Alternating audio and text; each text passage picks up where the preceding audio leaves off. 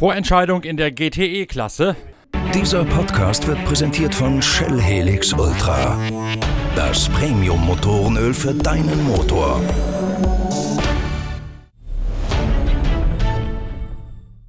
In der GTE-Kategorie bei den 24 Stunden von Le Mans scheint gegen Mittag eine Vorentscheidung gefallen zu sein, weil sich nämlich binnen kürzester Zeit zwei Ereignisse eingetreten haben, die gegen die lange Zeit in Führung liegende Corvette sprechen. Bevor ich in der neuen Ausgabe des Pitcast live aus Le Mans darauf eingehe, allerdings zunächst wieder runter live in die Toyota-Box.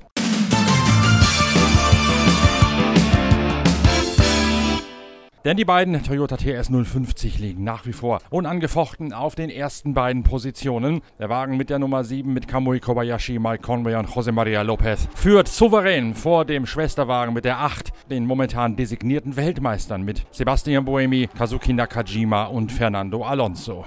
Sebastian Buemi ist nach einem langen Stint gerade aus dem Auto ausgestiegen. Jetzt steht er dampfend vor mir, um seine Zwischenbilanz des Rennens abzuliefern. War eigentlich äh, ziemlich okay. Wir waren ein bisschen langsamer als äh, die Nummer 7. Äh, man hat alles gegeben bis jetzt. Ähm, aber ja, wir, wir sind ein bisschen zu langsam, um wirklich um den Sieg zu kämpfen. Also ich hoffe, dass wir können unseren zweiten Platz behalten jetzt. Keinen Fehler machen, das Auto in, ins Ziel zu bringen und dann, äh, dann äh, ja, das, das wird super für, für Toyota. Ihr habt ja in den vorherigen Ausgaben des Pitcast gehört, dass es einige Male ein Hin und Her gegeben hat mit den Safety-Car-Phasen und den Neutralisationen mittels verkehrsberuhigter Zonen, den sogenannten Slow Zones. Das ist natürlich auch Sebastian Boemi, dessen Auto dadurch zwischendurch mal in Führung gegangen ist, die aber postwendend wieder verloren hat, nicht entgangen.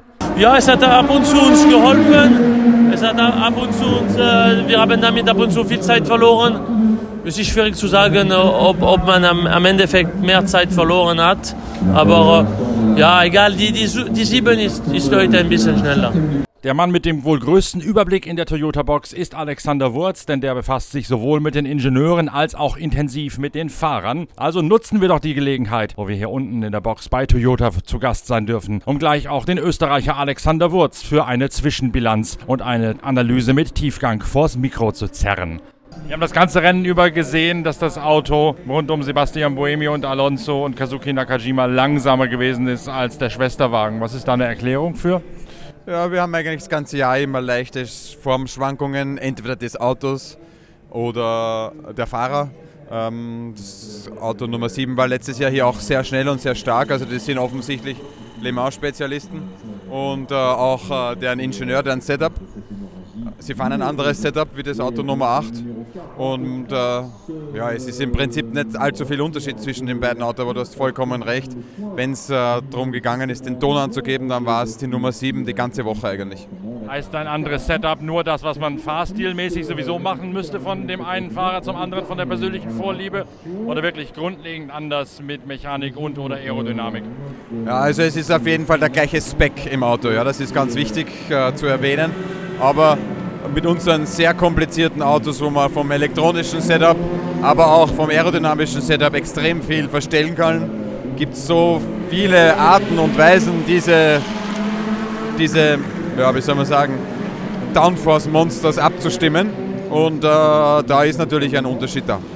Begnügt man sich dann als Fahrer in der jetzigen Ausgangslage eh mit Platz 2, wenn man sieht, es funktioniert nicht besser und man wird ja trotzdem noch Weltmeister immerhin?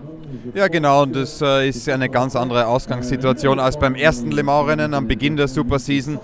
Da war natürlich noch ein richtig extrem heißer Kampf. Da war sehr viel Risiko mit beim Fahren, beim äh, Verkehrsmanagement. Und jetzt ist ganz klar ersichtlich, dass das Auto 8 eigentlich in die Woche hineingegangen ist mit einer eher passiveren Sichtweise, um zu schauen, wo ist das 7er Auto. Hat man die Chance zu gewinnen und ist schnell, dann äh, hätten wir das, hätten, wären die auch sicher voll angegast.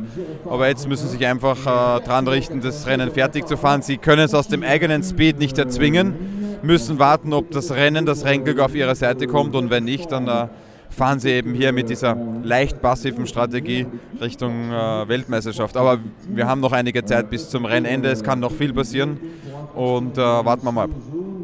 Ich habe einige Male beobachtet, dass ihr an beiden Autos die Fronthaube gewechselt habt. Ich habe dann irgendwann aufgehört mitzuzählen, wie oft, weil es doch recht häufig gewesen ist. Sind das immer rein aerodynamische Gründe? Was sind das für verschiedene Hauben, die man da drauf tut und wieder abbaut und wann? Ja, wir haben einmal eine kleine Bestätigung gehabt im Auto von Sebastian Bohemi. Ein Stein hat das vordere Glas kaputtgeschlagen. Dann hast du einen aerodynamischen Verlust. Also das war eigentlich nur ähm, um was zu reparieren. Aber die anderen Male, die du sehr gut beobachtet hast, wenn wir vorne oder hinten wechseln, mit dem neuen Regeln beim Boxenstopp, ist dieser Wechsel kostenlos. Das heißt, wir verlieren keine Zeit und je nach Reifen-Compound wollen wir eine andere aerodynamische Balance haben und wechseln dementsprechend. Reagieren auch für die Strecke, die sich äh, durchwegs verändert. Der Wind äh, dreht sich hier in Le Mans und so reagieren wir einfach mit der Vorder- oder Hecknase, um aerodynamische Balance leicht zu verändern. Aber das sind Routine-Geschichten und haben mit sonst nichts zu tun, also keine Standfestigkeitsprobleme in dem Sinne. Das heißt, jedes Mal, wenn ihr von einer Reifenvariante auf die andere geht, wird auch eine andere Karosserievariante draufgeschraubt sozusagen? Ja, nicht jedes Mal, aber äh, du siehst es auch teilweise schon bei den GT-Autos die machen das auch und äh, weil man am Auto arbeiten darf während des Nachtankens, äh, kann man sich das erlauben. Es gab ein bisschen hin und her mit Safety-Car-Phasen gestern Abend, als das achte Auto dann plötzlich, als, als das Bohemi-Auto dann plötzlich doch auf der ersten Position gelandet ist, wegen einer besser getimten oder glücklicher abgelaufenen äh, Boxenstopp-Strategie in dem Moment. Wie hat sich das wieder umgedreht? Oder wurde das sogar aus Fairnessgründen wieder umgedreht? Nein, wir haben überhaupt nichts umgedreht aus teaminterner Sicht. Ich muss sagen, unterm Strich hat Auto Nummer 7 mehr verloren in den Safety-Car-Phasen und mit den Full Course Yellow als äh, das Auto 8. Einmal hat sich aber ganz extrem umgedreht, also zweimal hat sich ganz extrem umgedreht, aber unterm Strich leichter Vorteil für das 8er Auto bei den Safety-Car-Phasen. Du bist ja logischerweise voll involviert und kriegst alles mit, was da drin passiert. Laufen beide Autos klaglos von Daten und Funksprüchen her zu urteilen? Naja, soweit läuft alles einmal sehr gut. Äh, man muss sich auf Holz klopfen. Keine Probleme. Wir hatten einmal eine Kleinigkeit in der Nacht mit der Tür, aber das hat im Prinzip nichts gekostet. Und ganz am Anfang im Stint von Sebastian Bohem eben der Steinschlag auf die auf das Glas, wo man halt dann einfach um 5, 6 km/h langsam ist auf der Geraden. Ähm, aber wie gesagt, sonst äh, hardwaremäßig, softwaremäßig laufen die Autos, wie sie designt wurden. Ist das so souverän und kontrolliert, wie es von außen ausschaut? Ja, da tue ich mir schwer jetzt zu antworten, äh, vor Rennende. Ähm, aber im, im, Augenblick sind wir absolut äh, auf Plan soll und äh, nach Erwartung.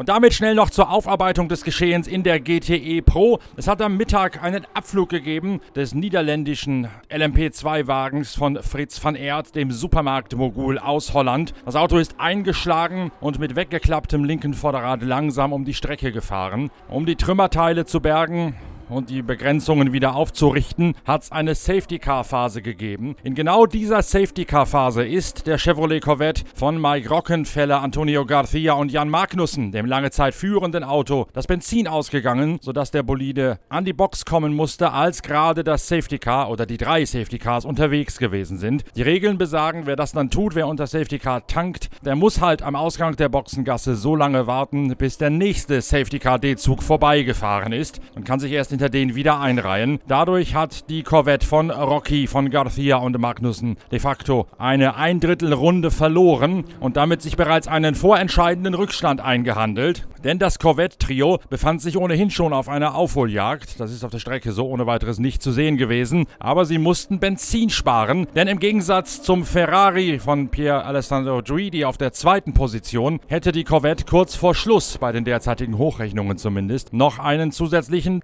Tankstopp einlegen müssen, der so lange gedauert hätte, dass sie dadurch die Führung an den Ferrari von Risi Competizione aus Houston verloren hätten. Um das noch zu umgehen, hat das Corvette-Trio versucht, zu segeln zu lupfen und Benzin zu sparen. Sie hätten zwei Runden reinholen müssen, um wieder auf dasselbe Niveau, auf denselben Boxenstopp-Intervall zu kommen wie der Ferrari mit der theoretisch besseren Ausgangslage in diesem Geisterduell. Man hat es auch tatsächlich geschafft, bei laufendem Rennbetrieb 15 Runden aus einer Tankfüllung rauszuholen festzuquetschen. Das ist den Ferrari nur dann gelungen, wenn es zwischendurch eine Neutralisation mittels verkehrsberuhigter Zonen oder sogar einer Safety-Car-Phase oder einer Full Course Yellow gegeben hat. Die Corvette hat das, trotz des bärigen V8-Saugers vorne drin, aus eigener Kraft geschafft und war bereits intern auf Fahrplan irgendwann wieder einzuscheren auf dasselbe Tankintervall wie der Gegner aus Italien bzw. aus Texas. Dann allerdings der unverschuldete Verlust einer Drittelrunde wegen der ungünstig getimten Boxenstopp und Nachtankaktion während der Safety-Car-Phase. Und um den Schaden, der daraus entstanden ist, zu minimieren, hat Jan Magnussen versucht, mit dem Messer zwischen den Zähnen zu fahren, als das Rennen nach der Safety-Car-Phase wieder freigegeben worden ist. Mit dem Resultat, dass er in einer schnellen Passage ein bisschen zu hoch auf einen Randstein gekrabbelt ist. Das Auto ist mit dem Heck rumgeschwungen, hat sich gedreht, ist ins Kiesbett gerumpelt. Jan Magnussen hat den Boliden zwar wieder befreien können und auch zurück zur Box geschleppt, aber dort musste das Auto reingeschoben werden und die leicht zerfledderte Frontpartie, wo der Splitter runtergehangen hat, mit Klebeband wieder fixiert und neu festgeklebt werden. Der Boxenstopp hat so viel Zeit gekostet, dass der Ferrari auf der zweiten Position, der dadurch logischerweise ohnehin schon wieder erster war wegen des anderen Stopps vorher, dass jener Ferrari also fast eine ganze Runde gut gemacht hat auf die Corvette. Zwar ist auch der Ferrari unmittelbar danach reingekommen zu seinem etatmäßigen Tankstopp nach 15 Runden wegen der vorherigen Safety-Car-Phase, aber trotzdem hat er jetzt fast eine Runde Vorsprung sowohl auf die Corvette als auch auf die dahinter folgenden Porsche 911 RSR. Ferrari hat sich also mit seiner Strategie, sich in der Qualifikation überhaupt nicht um schnelle Rundenzeiten zu scheren, sondern konsequent aufs Rennen vorzubereiten, das goldene Ei gelegt. Die Strategie ist perfekt aufgegangen, der Ferrari über die Distanz das konstanteste Auto. Die Texaner haben am wenigsten Fehler gemacht und sind jetzt in der besten Ausgangslage, dieses Rennen hier zu gewinnen.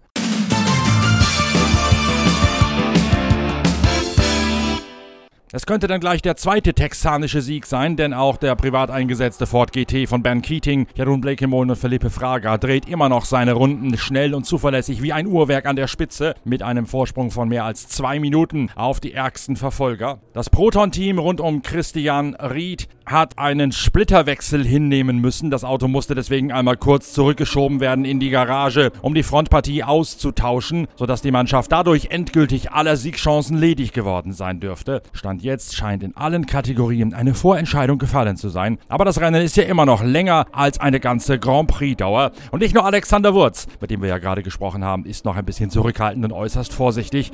Alle wissen, dass Le Mans auch bis zum Schluss noch einmal ordentlich zuschlagen und alle Siegchancen zermalmen kann. In diesem Rennen ist bis zum Ende nichts entschieden. Deswegen bleibt uns gewogen bis zur nächsten Ausgabe des Pitcast mit dem nächsten Update oder wenn nicht mehr viel passiert, mit der Rennanalyse nach der Zieldurchfahrt. Bis später im Laufe des Tages, euer Norbert Ockenger.